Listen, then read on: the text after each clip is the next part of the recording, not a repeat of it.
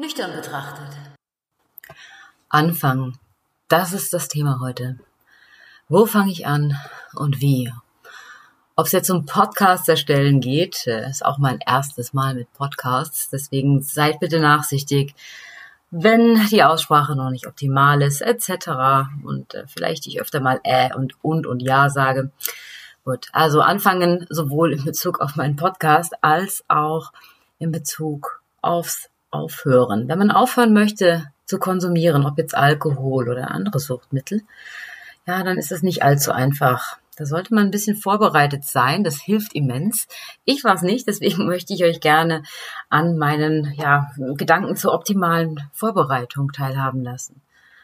Man kann es sehen wie so eine Reise auf die ich mich begebe. Und bevor ich auf eine Reise gehe, packe ich meistens mein Köfferchen.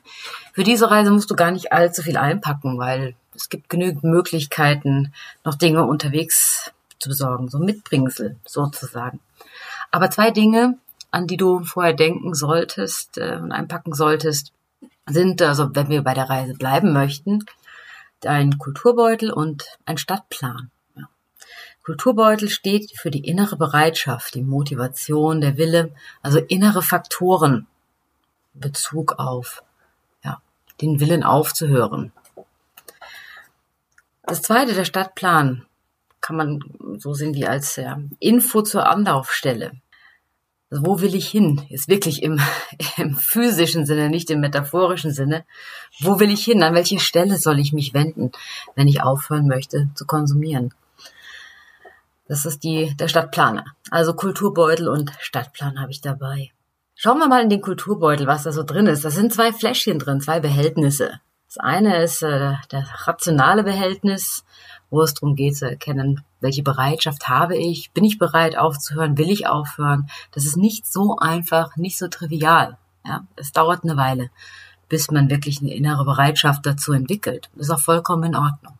Das ist der eine Punkt, meine persönliche innere Bereitschaft und dann noch emotionale Bereitschaft. Die rationale Bereitschaft einzusehen, ja, ich bin süchtig. Das geht relativ schnell oder kann man relativ schnell erledigen. Es gibt ICD-10-Kriterien und Kriterien nach Jelinek, an denen man auch klar ausmachen kann, ob man suchtkrank ist oder nicht. Da gehen wir noch im Detail drauf ein in einem anderen, einer anderen Episode des Podcasts. Die emotionale Bereitschaft, daran hakt es meistens. Das ist meist etwas schwieriger. Die ist meist recht niedrig, wenn man sich beginnt mit dem Thema Aufhören, äh, anfangen aufzuhören, zu konsumieren beschäftigt. Da steckt viel Scham drin, Repression von Familie etc. Darüber sprechen wir auch noch. Also Scham, Schuld, Repression von co-abhängigen Familienmitgliedern das beeinflusst mich auch und meine persönliche emotionale Bereitschaft, also rationale und emotionale Bereitschaft. Sollte ich mir mal anschauen. So, das sind die persönlichen Dinge, also die meine innere Bereitschaft ausmachen. Jetzt kommen wir zu unserem Stadtplan, ja, zu, zu den äußeren Faktoren beziehungsweise zur Anlaufstelle. So, ja, nur wollen allein reicht mir nämlich nicht. Ich muss auch wissen, wohin ich mich wenden kann wenn ich anfangen möchte aufzuhören. Und das ist meines Erachtens sehr, sehr schwer zu erkennen, welches da die richtige Anlaufstelle ist. Oft wird geraten, zu Hausärzten zu gehen. Hausärzte sind meiner Erfahrung nach, also wirklich, das ist meine Erfahrung. Ich bin keine Ärztin, ähm, keine Sozialpädagogin, keine Pflegerin im Bereich äh, Sucht, ausgebildete Spezialistin. Ich bin ja betroffen. Aber was ich erlebt habe, ist, dass Hausärzte, Ärzte zum Teil wirklich überfordert sind. Also sie sagen, oh mein Gott, das ist ja schrecklich, dass du so leidest. Ähm, äh, ich druck dir hier mal eine Liste aus mit Anlaufstellen bei uns hier in der, Umgebung. Das äh, hätte ich damals eben auch selbst machen können. Das ist nämlich mir genauso passiert. Und ähm, wenn man schon die Bereitschaft hat, sich an eine Stelle zu wenden und dann im Prinzip ja wieder nach Hause geschickt wird, ähm, das war für mich dann immer ein Grund, weiter zu saufen. Sofort. Ich würde empfehlen, zu solchen Akutstationen zu gehen. Ähm, oder, ja, was haben wir denn da sonst noch? Äh, Krisenstationen und so weiter. Ja, äh, weil eben, wenn du schon die Motivation gefunden hast, dich an eine Hilfsstelle zu wenden und äh, kommst da an mit einem gepackten Kulturbeutelchen, mit einer Bereitschaft und erfährst dann von einem Hausarzt oder von einer anderen Stelle, an die du dich gewendet hast, dass, äh, ja, das ist ja noch nicht so schlimm, du kannst ja noch ähm, geradeaus gehen, wend dich halt mal morgen oder die Tage an eine Beratungsstelle. Es ist dann wie ein Schlag in die Fresse. Ja, und dann tritt in die Eier und für mich, wie gesagt, war das dann immer erstmal erst recht eine Aufforderung zum Saufen. Ja, das Schamlevel schießt dann hoch. Vielleicht hatte der Partner im Vorfeld gesagt, ach, das ist doch nicht so schlimm, mach doch kein Drama uns ein schlechtes Gewissen gemacht, aber weil er oder sie als Co-Abhängiger seine Verantwortung, die man in einer Partnerschaft füreinander durchaus hat, nicht nachgekommen ist und es so weit kommen konnte. Partner werden sich auch auch noch eben auf eine Reise einstellen müssen, aber da werden sie von Einrichtungen oftmals an die Hand genommen. Da sage ich auch noch deutlich mehr dazu. So, okay, welche Anlaufstelle könnte denn die richtige sein? Wenn mein Anliegen nicht so ultra akut ist, das heißt, wenn ich durchaus noch in der Lage bin, einige Tage zu warten, vielleicht auch einige Wochen, ja, der Leidensdruck nicht so immens jetzt sich aufgestaut hat, dann würde ich immer raten, sich an eine Beratungsstelle zu wenden. Da gibt's ganz viele, ganz tolle. Persönlich bin ich sehr großer Fan vom Blauen Kreuz. Da ist auch meine Selbsthilfegruppe, da habe ich auch meine Nachsorge gemacht. Aber es gibt auch den Kreuzbund, die anonymen Alkoholiker, etc. pp. Diese Beratungsstellen, die begleiten einen und äh, zeigen einen den Weg auf, den man gehen sollte, um erfolgreich äh, anzufangen, aufzuhören zu konsumieren.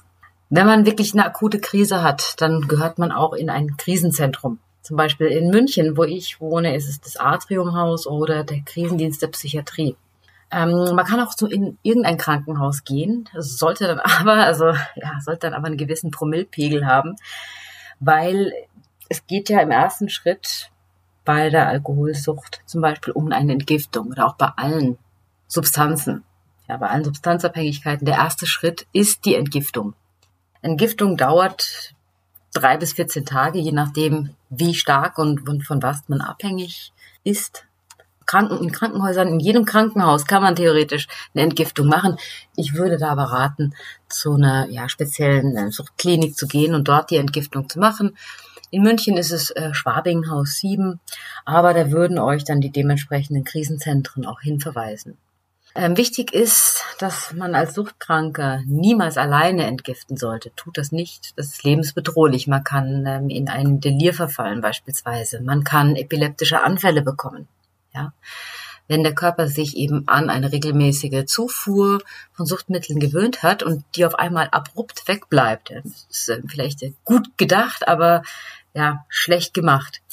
Weil wenn der Körper diese Zufuhr nicht mehr bekommt, dann reagiert er sehr, sehr extrem und dazu gehört eben ein Krampfanfall, dann tickt das Gehirn total aus. Es ist ein epileptischer Anfall. Und es gibt auch die Möglichkeit, dass man in ein Delir fällt. Das, ähm, beides kenne ich nicht. Ich hatte weder einen Krampfanfall bisher noch einen Delir. Aber auch immer schön weitergesoffen, ne? ja, Delir, da halluzinierst du, ähm, und das ist eben ist super gefährlich, weil du kriegst dann Paranoia. Es kann sein, dass du dich irgendwo runterstürzt. Tu das auf jeden Fall nicht. Versucht nicht alleine zu Hause zu entgiften. Mein großer Rat. Ja.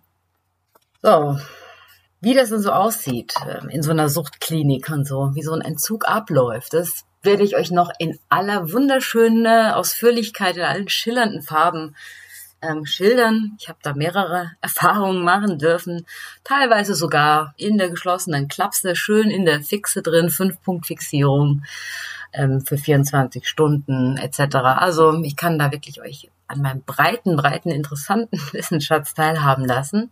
Das Anfangen aufzuhören ist ein sehr schwieriger, wenn nicht sogar der schwierigste Schritt. Und ich finde, wenn man im Vorfeld sich ein bisschen darauf vorbereiten kann, hilft es immens ja, vor allem eben zu wissen, wo man hingeht und was man da zu erwarten hat. Ihr wisst jetzt, wie ihr euch vor, im Vorfeld da ähm, darauf einstellt. Ihr wisst, äh, welche, welche Stadtplan ihr mitnehmen müsst, welchen, was ihr in euren Kulturbeutel packen solltet. Und als nächstes werde ich darüber mal sprechen, wie das ist mit den ICD-10-Kriterien, wie man im Vorfeld für sich mal abklären kann, wie tief stecke ich in der Scheiße drin. Ähm, Habe ich eher einen missbräuchlichen Alkoholkonsum oder bin ich schon schwerster Alkoholiker in einer sehr, sehr chronischen Phase nach Jelinek? Mit Jelinek habe ich sehr intensiv gearbeitet in meinen, meiner Entwöhnungsklinik und fand den Ansatz von ihm sehr, sehr gut, auch wenn er schon sehr alt ist, aber ist sehr, sehr gut und das war das, was mir letztlich auch den Arsch gerettet hat, weil ich hätte kein weiteres halbes Jahr mehr überlebt ohne Entgiftung. Das war mein vierte, meine vierte Entgiftung war das schon. Zwei Suizidversuche, einer hätte fast geklappt. Insofern, ich hätte kein halbes Jahr mehr gehabt zum Leben.